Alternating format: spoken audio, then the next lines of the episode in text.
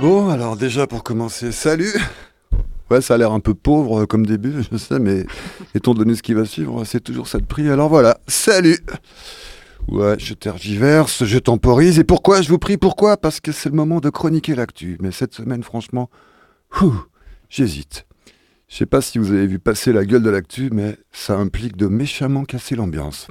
Parce qu'il se pourrait bien que les choses déjà ne soient plus comme avant et que c'est écrit noir sur blanc dans l'actu. Bon, en même temps, dire que les choses ne seront plus jamais comme avant, c'est le principe de l'émission. Midi bascule, ça s'appelle comme ça parce que les choses basculent dans totalement autre chose et nous, ici, on prend la mesure de ces changements. À midi, d'où midi bascule. Parce que midi, c'est l'heure où la matinée bascule dans l'après-midi. Wow Merci, José. Ah, ce concept. Eh ouais, mais comme on est fort dans cette émission, comme il y a du niveau, oh là là. là, tu vois. Bon, allez, c'est parti.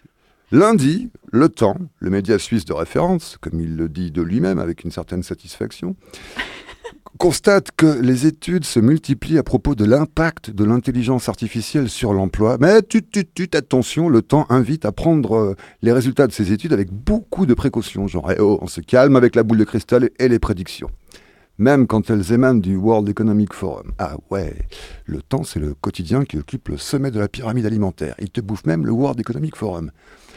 Pas de chance pour le temps, à peine 24 heures plus tard, mardi, patatras, oups, Arvind Krishna, le directeur d'IBM, annonce remplacer par des intelligences artificielles 7800 de ses collaborateurs administratifs, soit environ un tiers des effectifs de l'entreprise. Voilà pour l'impact sur l'emploi, n'en déplaise autant. Encore plus fort, ce même lundi, c'est Geoffrey Hinton, l'un de ces pionniers qui claque la porte de Google afin d'alerter sur les dangers de l'intelligence artificielle. Geoffrey Hinton, si vous ne savez pas, est le concepteur du principe de réseau de neurones, qui est à la base des développements de l'intelligence artificielle, ChatGPT inclus. Selon lui, jusqu'à l'année dernière, les progrès étaient puissants, mais restaient inférieurs au langage humain. Ce n'est désormais plus le cas. Peut-être, dit-il, que ce qui se passe dans ces systèmes est en réalité très supérieur à ce qui se passe dans un cerveau humain. Avec la quantité astronomique de données fournies aux intelligences artificielles, elles peuvent adopter des comportements imprévisibles.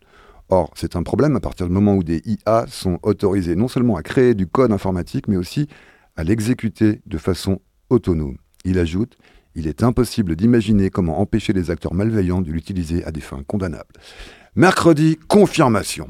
On apprend que la start-up de surveillance de la désinformation NewsGuard a identifié 49 sites web diffusant des informations générées par des robots conversationnels. Certains sont déguisés en sites d'actualité, d'autres partagent des conseils de style de vie, des infos people. Aucun ne révèle qu'il est alimenté par des IA. Ces newbots offrent des centaines de contenus par jour, dont certains inventés de toutes pièces. Du fake en barre. Leur but, générer des recettes publicitaires. Pour comble, ces sites, grâce à l'IA, sont créés facilement et en un temps record.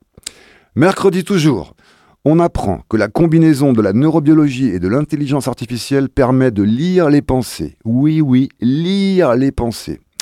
Par un mélange d'imagerie cérébrale et de chat GPT, encore lui, l'IA arrive à traduire en langage la pensée d'une personne entraînée sans que celle-ci ne s'exprime. Notre système fonctionne au niveau des idées, de la sémantique du sens, a dit lors de la conférence de presse le neuroscientifique en charge de l'expérience.